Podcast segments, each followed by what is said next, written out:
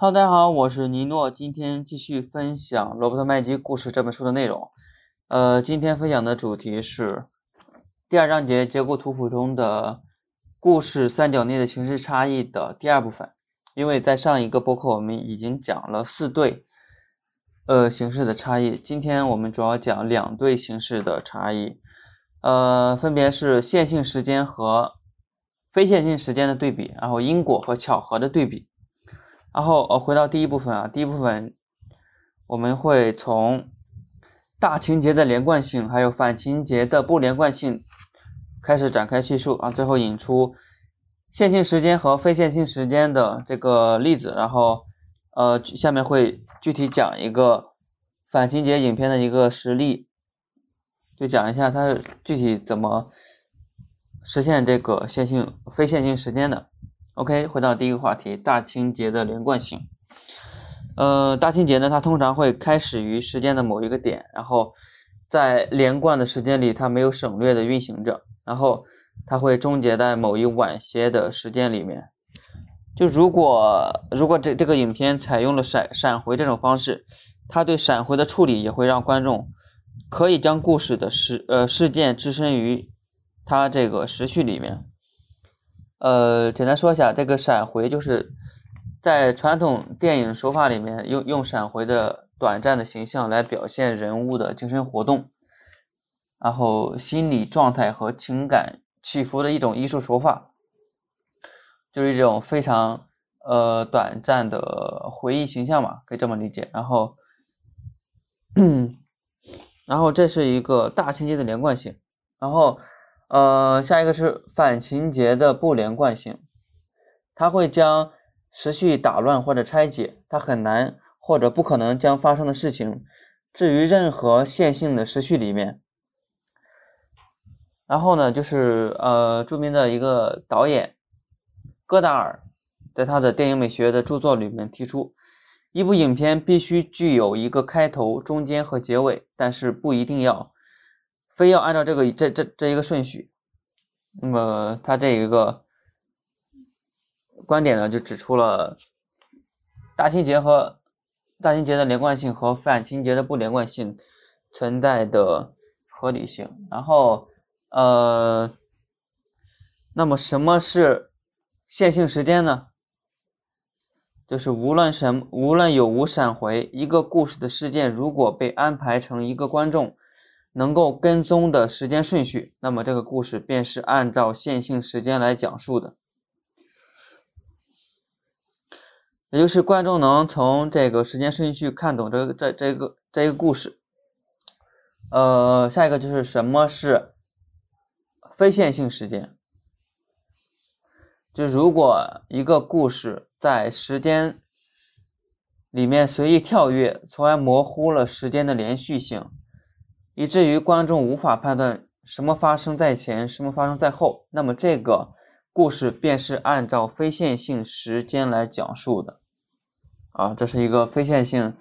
时间的一个概念。呃，下一个话题是反情节的非线性时间的一个例子。嗯，他举的一个例子就是叫性昏迷，或者说坏时机。这里面啊，他的一个故事概要就是一个心理分析学家，然后他在奥地利度假的时候认识了一个女人，他们发生的一个故事。然后影片的前三分之一就是表现出呃一些似乎来自于这一艳遇初期的一些场景，但是。呃，期间的一些闪进的镜头却跳跃到这一关系的中期和后期。那么，影片的中间的三分之一呢，点缀着一些我们想当然的以为应该来自于中期的场景，但是事实上却是穿插着对初期的闪回和像和像后期的闪进。那么，最后三分之一部分呢，它主要是。呃，一些似乎来自于这一对男女最后时日的一些场场景，同时穿插着对前期和开头的闪回，并以一个恋尸癖的行为作为结局。那么它就是非常符合非线性时间的这么一个概念啊。然后，呃，这部电影《性昏迷》它其实是对性格及命运的这一古老的观念的现代的演绎。那么这这一观念，他认为你的命运等于你自己是谁，你生活的最后结果将取决于你独一无二的性格，而不是其他任何的东西，比如说家庭、社会环境或者机会什么的。然后呢，他会将时间当做沙拉一样翻搅。它的反结构的设计割乱割断了人物和周围世界的联系，然后他们是否一个周末会去萨尔斯堡，而另一个周末到了维尔纳，是在这吃吃午餐还是在那吃晚饭？为了这个争吵还是为了那个争吵，或者没有争吵？那么这些呢都不是重要的，重要的是他们人格中那种。毒化的魔力，然后呢，就是从这一对男女相遇的那一刻起，他们就已经登上了一列通向其怪诞命运的高速火车。那么，这是一个呃非线性时间的一个非常典型的一个例子。然后，呃，下一部分就是因果和巧合的关系啊。然后，呃。这部分呢，我们会先也是先概概述一下大情节的因果关系，还有反情节的巧合关系，然后借此引出呢什么是因果关系，还有什么是巧合关系的一个概念。最后呢，就是呃也是举举了一个巧合关系影片的一个例子。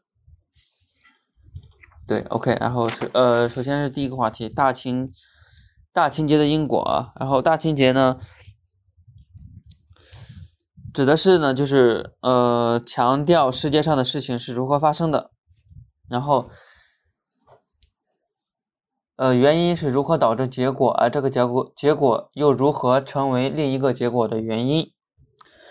然后呢，第二点是呃，经典故事设计描绘描画出生活广泛联系的导航图。呃，经典故事设计也就是也是大情节。然后呢，就是它这个指的是，呃，从显而易见的到不可琢磨的，然后从儿女情长到宏大叙事，从个人身份到国际舞台，就是非常具有生活广泛联系的导航图。那么第三小点就是，它揭示了一个互相链接的因果关系网。嗯，这个关系一旦被理解呢，便能赋予生活的意义。那另另另呃，第二个话题就是反情节的巧合，就是反情节它常常会巧合取代因果，它会强调宇宙万物的随意碰撞，然后呃，并借此打破因果关系的链条，最后导向支离破碎、毫无意义和有荒诞不经的这种。内容，然后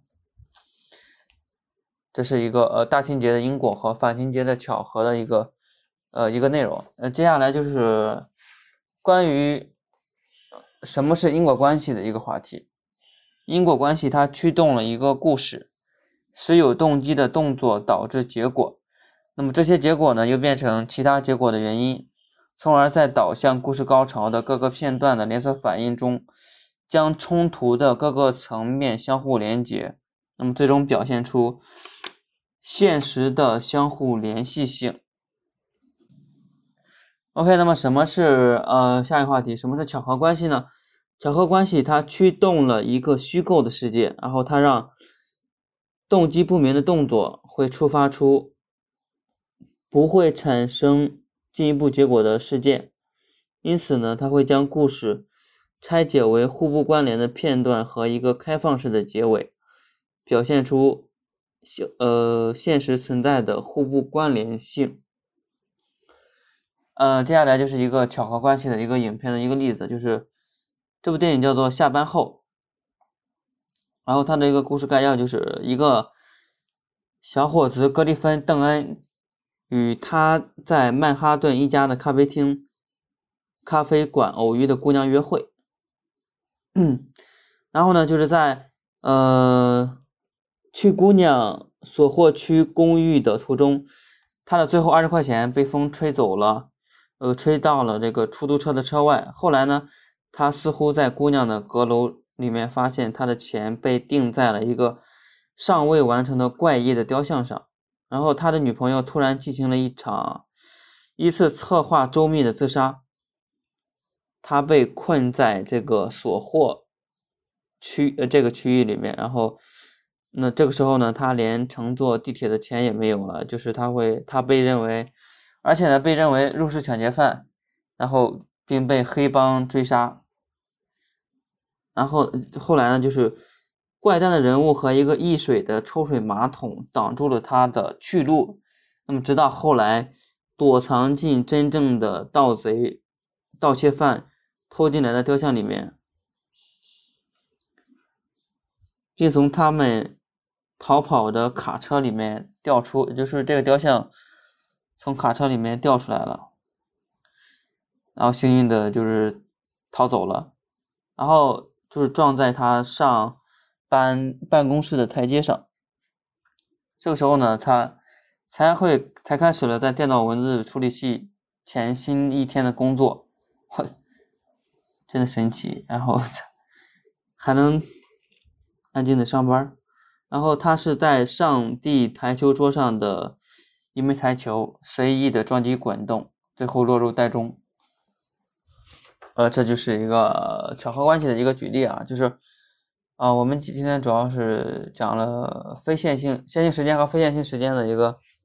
一些内容，还有巧因果和巧合关巧合关系的一个内容。OK，这就是以上播客的全部内容，我们下期再见，拜拜。